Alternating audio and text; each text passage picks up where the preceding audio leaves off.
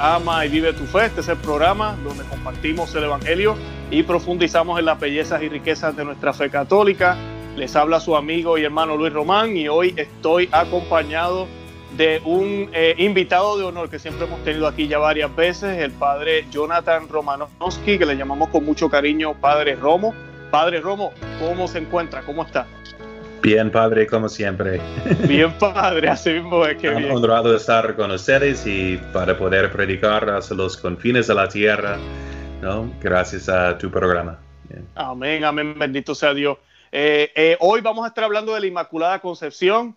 Eh, este programa, si Dios quiere, bueno, va a salir mañana. Hoy estamos grabándolo el día de la vigilia de la Inmaculada Concepción o la noche, no el día, la noche, eh, de la vigilia de la Inmaculada Concepción. Estamos hablando un poco de este hermoso dogma, misterio, eh, regalo que Dios nos hizo a través de, de, María, nuestra Madre. Y pues hoy el Padre nos va a dar luz de ese tema. Vamos a hablar muchísimas cosas. También vamos a hablar un poquito de cómo se relaciona aquí a Estados Unidos, ya que ella es la patrona, ¿verdad? La Inmaculada Concepción de aquí de esta nación.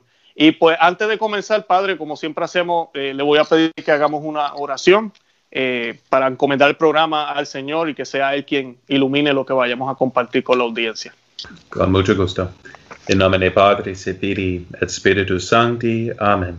Amén. Ave María, gracia plena, Dominus tecum, benedicta tu in mulieribus, et benedictus fructus ventris tu, Iesus.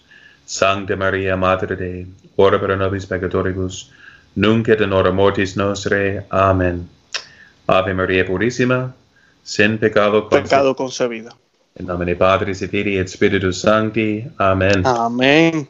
Gracias, Padre. Bueno, Padre, y, y, para comenzar, primero que nada, para los que no conocen al Padre Romanowski, los invito a que vean, tenemos varios programas ya. Vamos a estar creando un playlist, porque ya tengo suficientes programas con usted, Padre.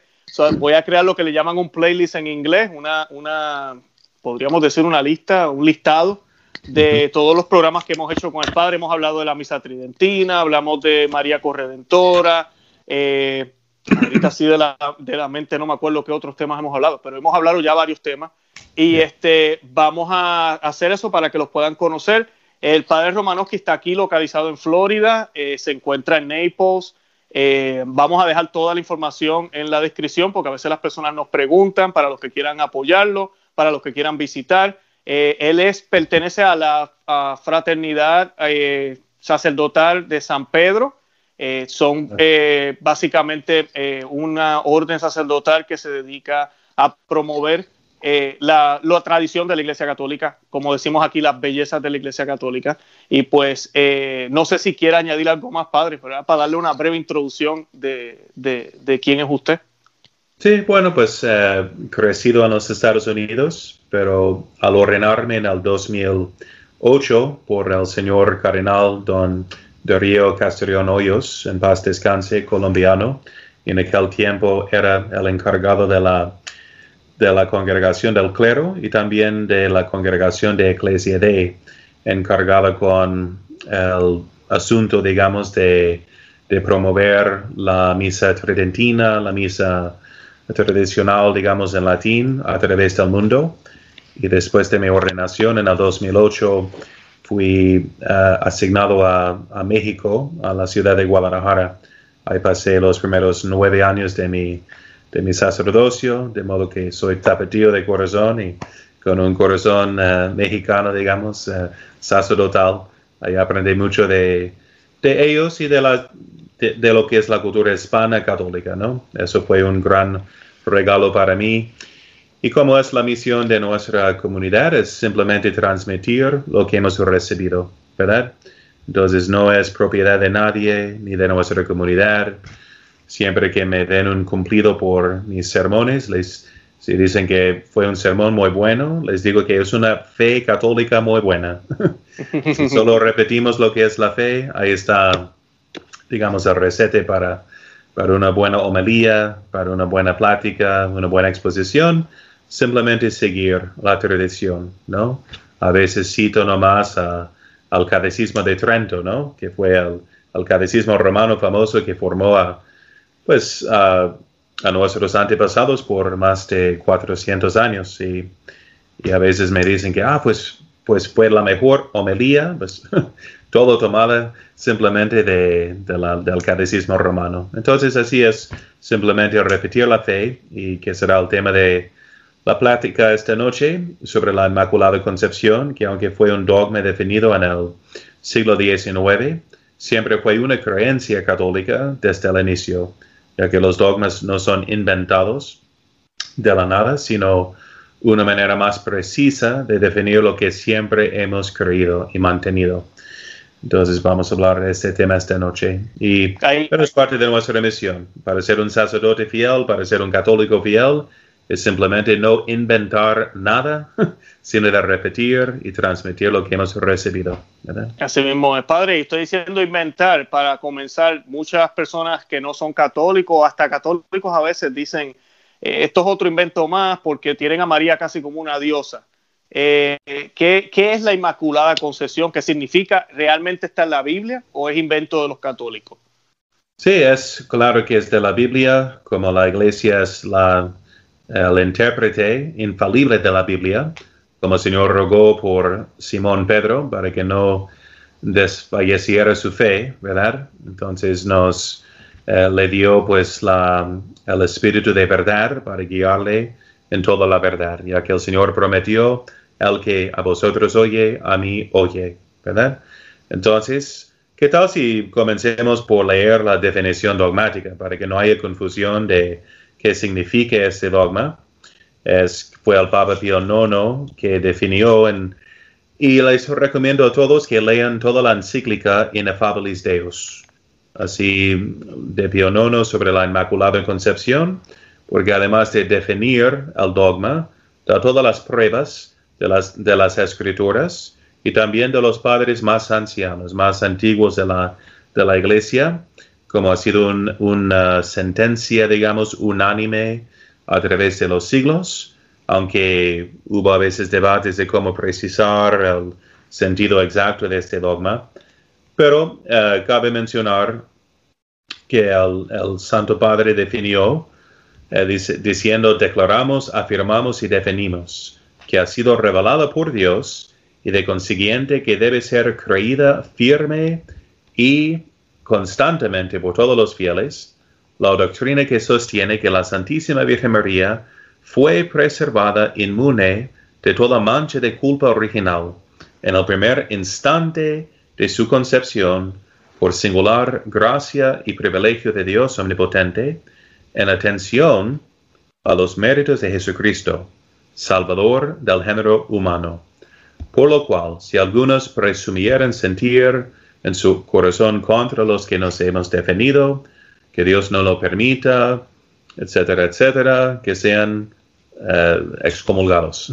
Entonces ahí tenemos la definición, pero ya ven que, que dice que la Virgen María fue redimida por nuestro Señor de la manera más excelente y perfecta, como conviene a un hijo divino y omnipotente conservar a su mamá, de redimirla de la forma más perfecta, para que nunca en ningún momento contrajera la mancha del pecado original, que le correspondía por ser una hija de Adán y Eva, ¿verdad? Entonces, eso es importante porque lo que estaba en duda a veces en cómo definir o expresar este dogma, esta creencia, es como decir que María era inmaculada, que es una creencia que vemos en la Biblia, que menciona a María llena de gracia. ¿Quién más está lleno de gracia en las Sagradas Escrituras? Lo escuchamos en el, en el prólogo de San Juan, que leemos al final de cada misa en esta forma tradicional que Jesucristo, que lo, ah, fue visto lleno de gracia y de verdad. Entonces vemos ahí una analogía, que Jesucristo está lleno de gracia y de verdad, y María Santísima también lleva ese título. Y es importante notar que el arcángel Gabriel no la llama María, sino simplemente llena de gracia. Entonces, como decimos Ave María, gracia plena, sino Ave, gracia plena. Dios te salve, llena de gracia. como si expresara su esencia. ¿De qué manera? En comparación con Jesús. Jesús es lleno de gracia como el autor de la gracia. ¿verdad? Siendo una persona divina, de Él proviene todas las gracias que recibimos, que ha ganado para nosotros y también para su Santa Madre. Entonces María Santísima es llena de gracia como la luna es fuente de luz, así por reflejo. Entonces refleja como una luna plena, pues la, la luz, digamos, del sol que es nuestro Señor. Entonces ella es llena de gracia por participación, pero también como nuestra madre, la madre de gracia. Entonces recibe una plenitud de gracia para poder transmitir la gracia a nosotros. Y pues vamos a ver muchos argumentos en la encíclica, pero como ya saben, es, tenemos paralelos muy claros en el Evangelio, ¿verdad? Primeramente, vemos a María Santísima como eh, el arca de la alianza. Eso es muy claro, el paralelo en, eh, en San Lucas, donde habla de María Santísima en su visitación a Santa Isabel, que va corriendo eh, por las montañas y como el arca de la alianza también fue trasladada a través de las montañas hacia Jerusalén y quedó por tres meses, ¿verdad? En la casa de uno del Antiguo Testamento, llenando su casa de bendiciones. David, al uh, encontrarse con el arca, uh, salta de júbilo, ¿verdad? gozoso, exclamando, ¿quién soy yo que el arca del, del, mi Señor venga a mí? Lo mismo dice entonces Santa Isabel, que dice, ¿quién soy yo que la madre de mi Señor, del Señor, la madre de Dios, venga a mí. Quien salte de júbilo, danzando, digamos, en su, en su seno, sino San Juan Bautista, ya lleno del Espíritu Santo. Entonces es, una, es un paralelo muy, muy claro, muy obvio en San Lucas y también en San Juan, en el Apocalipsis, donde ve al, al arca de la alianza, en el Apocalipsis capítulo 12, que luego describe como una mujer vestida del sol, ¿no?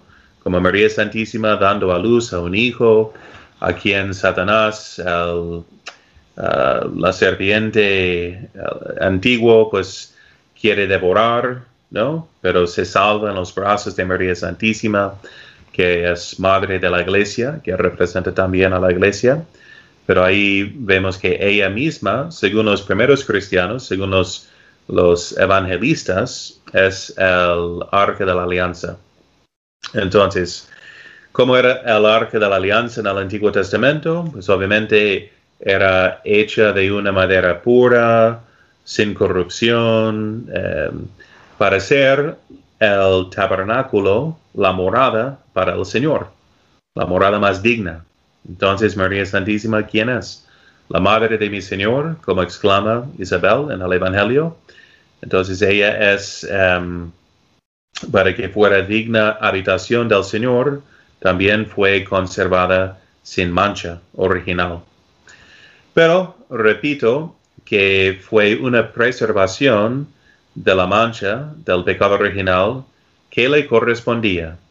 O sea, no fue por méritos suyos, sino, como dice el dogma, en ah, atención como lo dijo, en atención a los, a los méritos de Jesucristo, Salvador del género humano. Eso fue el pequeño debate en la historia de la, de la definición dogmática, de cómo definir que María fue uh, concebida sin pecado original, si Jesucristo es el Salvador de todos los hombres, de todo el género humano. Entonces fue también sí redimió y salvó a María Santísima, ella misma lo exclama, lo, proclama en su Magnificat. Et exultavit spiritus meus en Deo salutare meo. Y mi alma, mi espíritu se regocija que se, eh, en, en Dios mi Salvador. Ella sabe que fue redimida, pero digo de la forma más maravillosa Santa Teresita, para darles algo de, la, de, lo que debemos meditar como, eh, la lección, digamos, moral. Santa Teresita, cuando entró en el convento, en el monasterio de las Carmelitas, su confesor le había dicho que según su opinión, según su juicio, ella nunca había cometido un pecado mortal en su vida. Conservó su inocencia bautismal. Pero ella leía en el Evangelio que de la adúltera, que le son perdonados muchos pecados, eh, ama mucho, porque ama mucho. A quien sean perdonados muchos pecados, ama mucho, ¿verdad? Entonces ella se preguntó, ¿cómo es posible que ah, a, poco soy menos perdonada? ¿Verdad? No quiero estar del segundo lugar en amar a Dios. ¿A poco recibí menos de Dios? ¿Acaso? Y, eh, y entendió que no. Por no haber cometido un pecado mortal fue por una gracia preveniente que siempre le conservaba de tal caída nefanda. Entonces, como decía por sus analogías um, tan prácticas, decía, es como si hubieras salido de la casa y, bueno, si mi papá hubiera salido antes, en la mañana, viendo las, las piedras en el pasto, donde seguramente su hija se hubiera tropezado, entonces él ya las quitó de antemano. Entonces, la única razón por la cual no había caído o tropezado con la piedra es porque su Padre amantísimo había quitado las piedras de antemano. Así es con María Santísima también, que ella entonces vivió siempre en la suma humildad y agradecimiento a Dios por haber sido preservada del pecado que hubiera contraído como hija de Adán y Eva. Y eso es el sentido bíblico también, porque ¿quién es María Santísima según la Biblia? Es la nueva Eva. Entonces, ¿quién causó la caída de la raza humana? Entonces diremos que pues Adán es la cabeza, pero fue Eva que le proporcionó, digamos, el fruto prohibido. Fue Eva una mujer sin pecado, llena de gracia, que estaba hablando con un ángel, ¿verdad? De forma de un ángel caído, en este caso, em, y que ella consintió a la soberbia y a la desobediencia. Entonces, los primeros padres de la iglesia, los primeros cristianos, hoy antes de Constantino, antes de que fuera una religión oficial del Imperio Romano, eh, de una iglesia perseguida, de eso son, esa es una cita de San Ireneo, que era como un, un nieto, digamos, espiritual de San Juan, de los apóstoles. Y él dice que como um, Eva fue la causa de nuestra caída por su desobediencia, así María, como nueva Eva, fue la causa de nuestra salvación por su obediencia. Pues ahora bien, Adán era la cabeza, entonces él tiene la culpa principal. También Jesucristo es el nuevo Adán. Eso es lo que leemos en la carta de San Pablo a los romanos, que es el nuevo Adán. Entonces, ¿quién es la nueva Eva? Él no se uh, no lleva a cabo su encarnación sin el consentimiento libre de una mujer, también inmaculada, también hablando con un ángel, para asumir nuestra carne humana y hacerse hombre. Entonces, ella es causa de nuestra redención, como Eva fue de nuestra perdición, ¿verdad? Entonces, y claro, como persona humana, porque ya hablamos de ese tema, ¿no? De María como corredentora, ¿verdad? Ese es un sentido totalmente subordinado a Cristo, como es también su, la gracia de ser inmaculada, no por méritos suyos, sino por los méritos del Señor, recibidos de, la forma más excelente. Y eso fue el argumento también de un franciscano, uh, Juan Duns Escoto.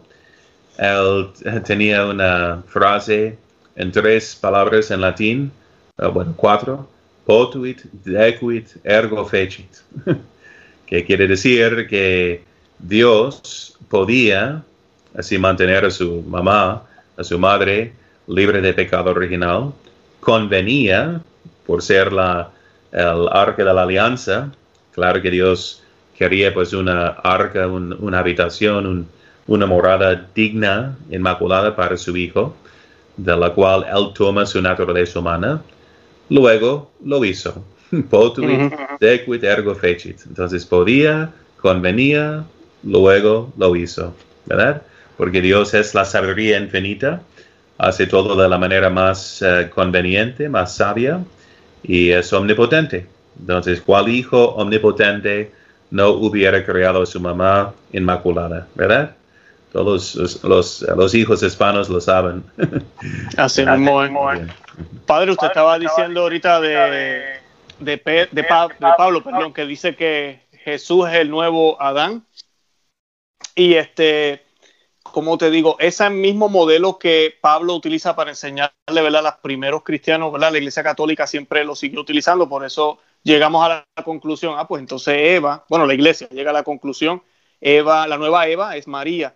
Algo bonito que yo había escuchado de un sacerdote también una vez, eh, que usted estaba mencionando ahora de, Eva y María, es el hecho de que Jesús es, es todo, es carne de su carne, hueso de su hueso al igual que Adán y Eva también tenían esa relación. Entonces Adán se regocijó cuando vio a Eva porque era huesos de su hueso, ¿verdad? Carne de mi carne. Y asimismo Dios se regocija en María y se hace el hombre de esa carne y de esos huesos porque es perfecta. Es perfecta. Eso lo escuchaba yo. Bien dicho. Y además, que, dice el Evangelio en el saludo, ¿verdad? De Santa Isabel, y bendito el fruto de tu vientre. O sea, Jesús, Dios encarnado, es el fruto de la vientre de María Santísima. ¿verdad? Qué bien, qué bien. Entonces, vamos a tener un vientre, un, árbol manchado, feo por el pecado original, para dar el fruto de justicia infinita? No, claro que no. y además, continuando con el tema de Adán y Eva, es, una, es un argumento que hace el Papa, según la sentencia también de los padres de la Iglesia, que, ¿qué fue la promesa? Sino de que una mujer iba a aplastar la cabeza de Satanás con su semilla, ¿no? con su cimiento. Entonces, una mujer, sin mencionar a un hombre que tiene semilla, ¿verdad? El semen, como dice en latín. Entonces, ¿de dónde viene su semilla? Sino del Espíritu Santo. Pero que, uh, que dice Dios que he puesto una enemistad entre ti, la serpiente, y a la mujer. Una enemistad. Entonces la promesa es que una mujer va a venir aplastar la cabeza de Satanás, o sea, a vencer a Satanás, quien tiene el dominio sobre la raza humana por el pecado original. Una mujer lo va a hacer que está en enemistad total con Satanás. Ahora bien, si tal mujer tuviera el pecado original, si estuviera contagiada con el pecado original, entonces no habría una enemistad total y perfecta, ¿verdad? Entre la mujer y la serpiente. Entonces, María Santísima fue conservada, aunque sí le correspondía contra el pecado original, pero fue preservada, así, en atención de los méritos de Jesucristo, de la cruz, ¿no? Quien es Salvador de todos los hombres, mantuvo a María Santísima inmune de todo pecado, para que hubiera esa enemistad perfecta, como fue profetizada en el, en el protoevangelio de Génesis 3, capítulo, capítulo 3, versículo 15, ¿no? Entonces ese es otro punto. Y que vemos luego en el Apocalipsis Ahí vemos la gran batalla entre el dragón, la serpiente infernal del Génesis, ahora como un dragón, eh, luchando contra la mujer y su prole. ¿Verdad? Hay una enemistad total, él no puede nada contra ella, quien sube a lo alto con alas, digamos, de, y protege y a, a, su hijo místico, que es la iglesia. pero una enemistad, una contrariedad total, porque ella es inmune del pecado, por el cual el demonio tiene dominio sobre nosotros. Sí, me, me gustó algo que dijo ahorita, padre, cuando estaba hablando del ángel. Usted dice que el ángel la llamó, porque a veces las personas se confunden y piensan cuando el ángel dice llena de gracia, es la gracia plena, eh, está es, un, es el nombre, no es, un, eh, no, es un, no es un adjetivo, no la está describiendo tú que estás llena de gracia, no, llena de gracia, es, es lo que ella es, es, es, su, es su esencia, ella es llena de gracia, está llena. Y eh, ya llena de gracia, porque el, el, el término en griego, kakarito, mene, ah, es, sí. es ya en el pretérito, es como el participio ah, pasivo perfecto. Entonces, que ya, no simplemente ahora en este momento por recibir ese escudo, sino desde lo fue, principio. Sí, desde un principio. Qué bien, lo fue, lo es y lo, y lo será siempre. Así es. Eso es esencia. Qué bien, padre, y, algo que, que, usted mencionó también del arca, que es bien importante que a veces las personas eh, vean cuando ven en Apocalipsis ese episodio, a veces por la forma en que está el leccionario en la Santa Misa y cómo leemos la Biblia, como está por capítulo. El capítulo 2 es el que empieza hablando de que la Virgen, ¿verdad? Que hay una mujer en el cielo. Y a todos los católicos nos fascina esa lectura y usualmente la leemos en el Santo Rosario, ¿verdad? Cuando estamos haciendo los misterios eh, eh, gozosos, perdón, gloriosos. Pero el hecho es que el último versículo del capítulo anterior, capítulo 11, 19, es el que menciona que Juan ve el arca. Y acuérdense que cuando Juan escribió, ¿verdad? Eh, pues no le puso capítulo, eso se añadió después.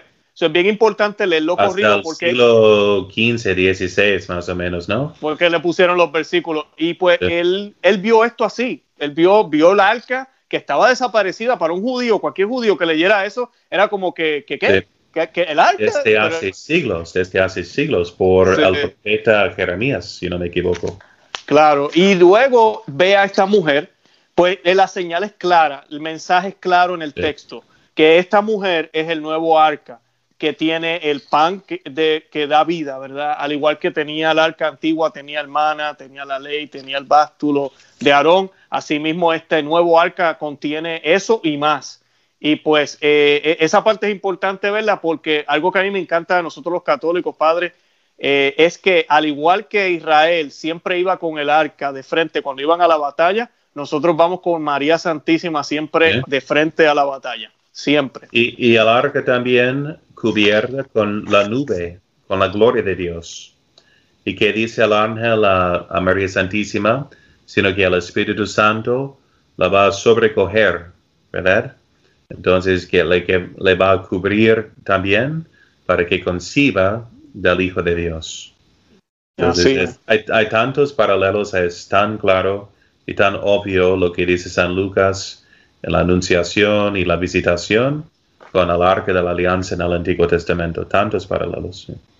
Así es. Padre, yo creo que cubrimos casi todo ahí. Lo que sí yo quería hablar un poquito, ya que nosotros estamos aquí en Estados Unidos, eh, bueno, y usted sabe, toda la, está todo como al revés, todo está aquí bien, bien loco, pero este, ahorita eh, están pasando muchas cosas a nivel político, a nivel de la iglesia, a nivel de todo, financiero, económico, eh, no solo en Estados Unidos, en el mundo entero.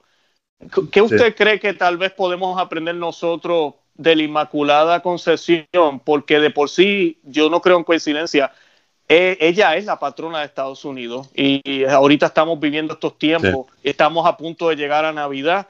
Eh, ¿Qué podemos aprender o qué podemos ah, tal vez mirar para, eh, comparado con esto que está sucediendo acá? Primeramente debemos agradecer a la hispanidad, ¿no? A la madre patria que fundó a las Américas, ¿verdad? Y eran los primeros de llegar a los Estados Unidos también, a lo que ahora es los Estados Unidos.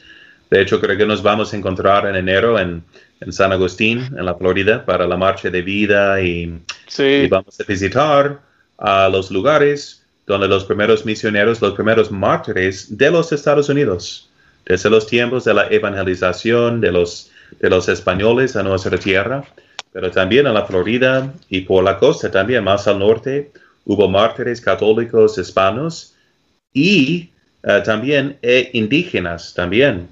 Entonces ya conversos a la fe católica que fueron martirizados por defender la fe en contra de uh, los errores de los paganos, de otros indios que, les, que luego les martirizaron. Entonces, se lo digo porque me impresionó mucho. Ya confesé que no soy hispano, no quiero escandalizarles de nuevo, pero... Yo no se nota, no se nota. Claro. Mi apellido Romo, pues cómo. Entonces, pero al llegar y preguntarme cómo uh, escucho confesiones, ¿cómo comenzamos? ¿Verdad? Siempre comenzamos Ave María Purísima. Y el, el, penitente responde sin pecado concebida. Entonces es, es una profesión de nuestra fe que nos trajeron los españoles antes de la definición dogmática. Porque la Nueva España fue uh, fundada y misionada ya en el siglo XV, ¿no? empezando con el Caribe y también y luego a México, Colombia, etcétera. Eh, pero plantando, digamos, fe en la Inmaculada Concepción de María. Fueron los franciscanos que defendieron siempre este dogma de la fe, también los jesuitas, y los que nos dieron la fe en el Nuevo Mundo, nos dieron la fe, uh, incluyendo, digamos, la creencia en la, Inmaculada Concepción de María, porque dicen en Nicaragua, ¿no? Que nos da tanta alegría la concepción inmaculada de María, ¿verdad? Entonces hay tantos gritos, es patrona también bueno, es patrona de España, uh, junto con um, San, Santiago, apóstol, también de muchos lugares en, en, las Américas, de Brasil, de Nicaragua y pues muchos más, pero incluyendo los Estados Unidos. Pero queremos la gracia a España por siempre haber defendido este dogma de nuestra fe antes de su definición dogmática. ¿verdad? Entonces, y como habíamos hablado en el tema de la, de la Santa Misa, la ley de oración, la lex orandi, establece la lex credendi, o sea, la ley de creer. Entonces, como hispanos, ya creemos en, en esta, todos sabemos esa definición dogmática, porque en cada homilía, cada confesión, lo profesamos, ¿verdad? Con, sin pecado concebida. Bien. Entonces, es tan importante que guardemos estas costumbres que mantienen nuestra fe, ¿verdad? Igual en México, al rezar las tres Ave Marías, rezamos a Dios te salve María Santísima, hija de Dios Padre, Virgen Purísima, antes del parto. Y luego en el segundo Ave María, durante el parto. Y luego después del parto, Virgen, siempre, antes y después, antes, durante y después del parto. La mayoría de católicos no saben nada de ese dogma, de la virginidad perpetua de María, de su virginidad total, íntegra, física incluso, pero como hispanos, o como a lo menos en México, tenemos, siempre rezamos el rosario así, terminando con esas tres Ave Marías de esta forma. Bien, entonces, em, de modo que quiero mencionar también que le fue concedido a la madre patria el uso del color celestial, o sea, azul, pero es el, color celestial entre los paramentos o ornamentos uh, litúrgicos, que es realmente una excepción. Y a ningún otro país, menos a España y a sus territorios, incluyendo las Filipinas, por ejemplo, entonces fue concedido el uso de, de ornamentos azules, ¿verdad? como un regalo por la defensa de la Inmaculada Concepción de María. Mm, qué bien. Es una tradición tan bonita. Entonces, si han visto así una casulla azul, por ejemplo, ¿no? Es por, es gracias a la fe eh, mariana de España en defender la Inmaculada Concepción. Como estábamos, uh, la definición dogmática fue definida en 1854 en Inefabilis Deus. Ustedes ya saben que hubo señales del cielo que luego confirmaron ese dogma también. Tenemos, por ejemplo, en Lourdes, ahí la Virgen apareció a Santa Bernardita, a Santa Bernadette, en 1858 y preguntaba qué era su nombre, dijo, yo soy la Inmaculada Concepción. Y dijo que soy María, concebida sin pecado, sino yo soy la Inmaculada Concepción. Igual la Virgen de Guadalupe, cuando apareció, cuatro días después de su fiesta, de su Inmaculada Concepción, de su purísima concepción, otra vez, uh, una fiesta litúrgica um, de privilegio para los franciscanos, que fueron los que evangelizaron también a México. Entonces también hay muchas conexiones. Es la Virgen sobre la luna, vestida del sol, ¿verdad? Eh, entonces, tantas uh, señales, digamos, del cielo para confirmar ese dogma en nuestros tiempos. De modo que en 1846, los Estados Unidos ya pidieron, antes de la definición dogmática, por la devoción tan, uh, digamos, uh, divulgada entre los católicos um, norteamericanos, ellos con sus obispos pidieron el permiso de tener a la Inmaculada Concepción de María como patrona de su país. ¿Eh? Como, como la es de, también de, donde más? También de Brasil, de España, de Corea, de las Filipinas, de Irlanda también. Entonces es, además dicen que Colón, Cristóbal Colón es el gran varón de Dios, también terciario franciscano. Eh, léanse la la carta apostólica de León XIII sobre Cristóbal Colón, alabando sus virtudes y sus motivos tan evangelizadores para traer la fe, la luz de la fe al, nuevo mundo. Y parece que nombró también, pues cuando llegó el 12 de octubre, fiesta de la Virgen del Pilar, entonces nombró una de las islas, una isla San Salvador, y la segunda, la Concepción. Mm. Y dicen que su nave también era Santa María de Concepción. Entonces, otro testimonio a la, a la fe de, de, España que financió, digamos, y apoyó al viaje. Entonces, es algo de nuestra historia. No sé todos los detalles de lo que estaban pensando los obispos en pedir uh, a la Inmaculada Concepción ese título como patrona de los Estados Unidos, pero obviamente conviene con nuestra historia desde el principio. Es, recuerda a los, a los um, católicos norteamericanos, no hispanohablantes, que los primeros nuestros padres realmente son los españoles, los misioneros. Es que a veces nos enseñan la historia en, nuestras escuelas en los Estados Unidos que eh, bueno, acabamos de tener a Thanksgiving, ¿no? Thanksgiving, pavo y mártir. no, sí, Thanksgiving, pavo y mártir. El Día de Acción de Gracias. ¿Y de qué trata? Ah, pues de nuestros, uh, los pioneros, nuestros padres, uh, puritanos, que llegaron sí, los peregrinos, los, Unidos, los, peregrinos, sí, pero que son, eran protestantes. A ver, tenemos una historia más antigua que los herejes protestantes, ingleses, alemanes que llegaron aquí, ¿verdad? Los Estados Unidos, las Américas, y lo que ahora es parte de los Estados Unidos, Texas, la Florida, ¿cómo son las ciudades? Corpus Christi, San Agustín, por la California también, ¿no? De con Santa Rosa, Santa Clara, San Francisco, Nuestra Señora de los Ángeles.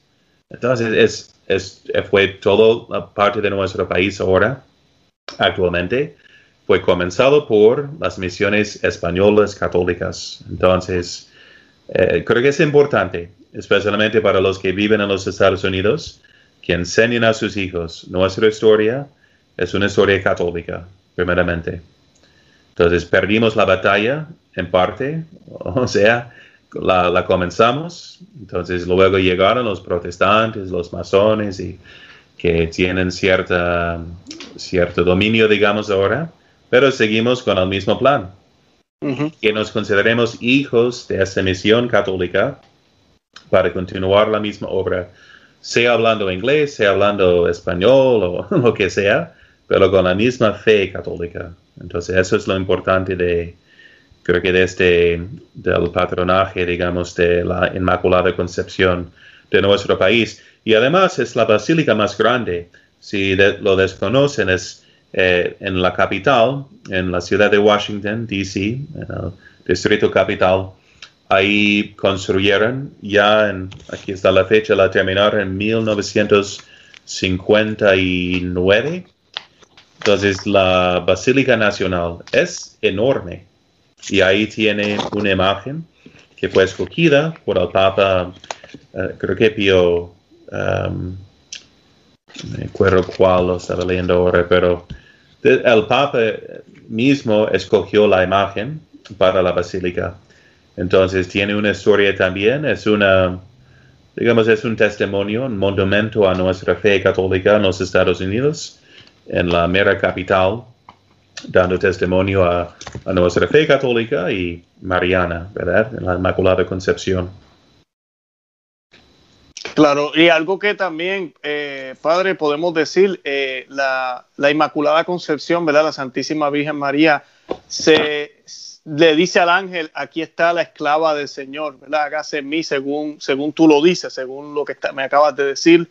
Eh, y yo creo que a, nosotros aquí en Estados Unidos se nos ha olvidado eso. Estados Unidos, y el mundo entero, no solo Estados Unidos, pero tenemos tantas comodidades, todo es tan fácil ahora que parece que no necesitamos de Dios, parece que no tenemos que hacernos esclavos de algo más grande y más trascendental que nosotros.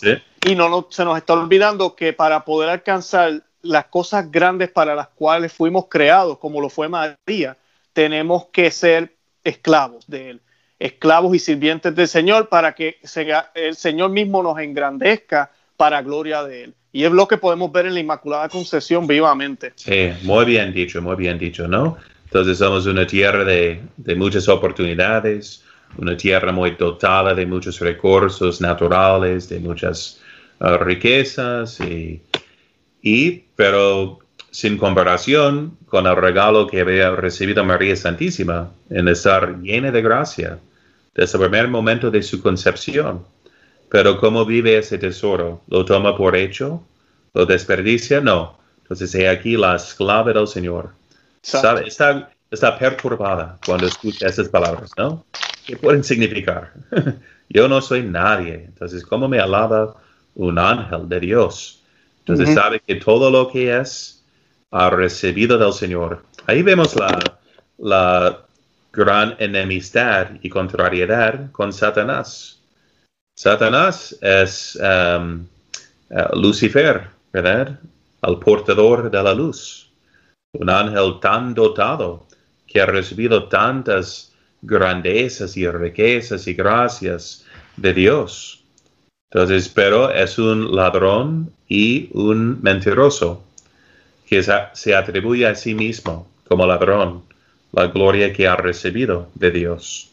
Mientras María Santísima, la verdadera Lucifera, digamos, ¿no? Que aportadora de la luz, ella considera que ella no es nadie, en vez de estar ensalzada de soberbia, está perturbada por aquellas palabras del ángel. Entonces se considera nada, la esclava del Señor. Y en vez de tratar de ser como Dios sin Dios, como Satanás, como Eva, más bien dice, hágase en mí según tu palabra.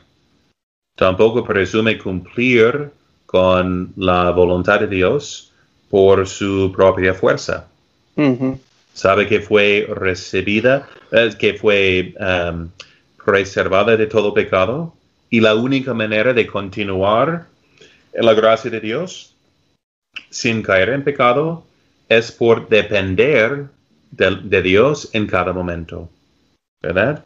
Por eso el ángel le dice, para Dios toda palabra es posible. Entonces ella dice, hágase en mí. No dice, yo lo haré, sino hágase en mí según tu palabra. Y eso es la clave, esa es la, moral para nosotros. Entonces, ¿cómo imitar a la Inmaculada Concepción de María? Primeramente, considerar, es importante como Santa Teresita, para los que sean más de una vida más inocente, para no ensoberbecerse, si lo digo bien, para no, pues no tengo motivo no de tener serme de mi español, pero la soberbia, no, Exactamente, para no tenga soberbia de, de, su vida más inocente, ¿verdad? Como los fariseos que estaban escandalizados por los publicanos y somos lo que somos por la gracia de Dios. Y salvo por la gracia de Dios, no he hecho lo mismo. Para mantenernos siempre humildes, ¿qué tienes? dice el apóstol, que no hayas recibido. Y si es recibido, ¿cómo te jactas como si no fuera recibido? Somos lo que somos por la gracia de Dios. Punto. ¿No? Entonces, que nos mantengamos siempre humildes, ya que del que recibe mucho, mucho se espera, ¿verdad? Habrá mucho más expectativa de nosotros, que sabemos más, que hemos recibido más, tal vez de gracias. Y además, para continuar en la gracia de Dios, es por esa dependencia, por ser como un, um, sino que dijo el Señor, jurando, de verdad, de verdad os digo, si no os convertís y os hiciereis como niños, no podréis entrar en el reino de los cielos. Entonces, de ser como niño, eso nos modela perfectamente María Santísima, la esclava del Señor, hágase en mí, su fiat, ¿no? que repite constantemente de vivir de su gracia. Esa es la enseñanza de la iglesia, ¿no? De la vida mística. Así lo tenemos en lo que son los dones del Espíritu Santo, que no consideramos suficientemente en nuestra vida espiritual. O sea, nuestra vida espiritual no es simplemente cumplir con unos mandamientos, sino de ser totalmente dóciles a las inspiraciones de Dios también. O sea, no vamos ni a, a perseverar en, guardar los mandamientos, sino somos iluminados y dirigidos por los dones del Espíritu Santo. Y por eso tenemos que repetir no solamente un yo lo haré, yo soy esclavo para listo para trabajar, sino hágase en mí. Ni lo puedo llevar a cabo si no es por la gracia de Dios. ¿no? Entonces, eso es la moral de la Inmaculada Concepción, de que somos lo que somos por la gracia de Dios, que nos previene para uh, preservarnos de caídas y que nos lleve también por toda esta vida, ya que dice el apóstol, ¿no? Es Dios que obra en nosotros tanto el querer como el hacer según su beneplácito. Así es, así es. Padre, si no hay nada más que, añadir, eh, nos da la bendición entonces para ir terminando el programa. Claro que sí. Bien. Benedicción Beate Maria Semper Virginis Immaculate, benedicción omnipotentis, Patris et Filii, et Spiritus Sancti, descenda super vos, María semper. Amén. Amén. Padre, un honor tenerlo otra vez aquí. De verdad que gracias, gracias, gracias. El programa quedó excelente. Sé que a muchos de los que lo vieron le va a gustar. Eh, dijimos muchas cosas que no se dicen en otros episodios, así que le agradezco por eso. Y padre, vamos a estar orando mucho por usted. Yo voy a colocar toda la información, como siempre lo he hecho, de la FSSP en México, aquí en Ocala, en Florida. Eh, todos los que quieran hacer alguna donación, ayudar al padre, ayudar a la FSSP. Me acuerdo que la última vez usted lo aclaró. No es para él, es para el ministerio. Bien. Amén, sí. ¿Cómo dice padre?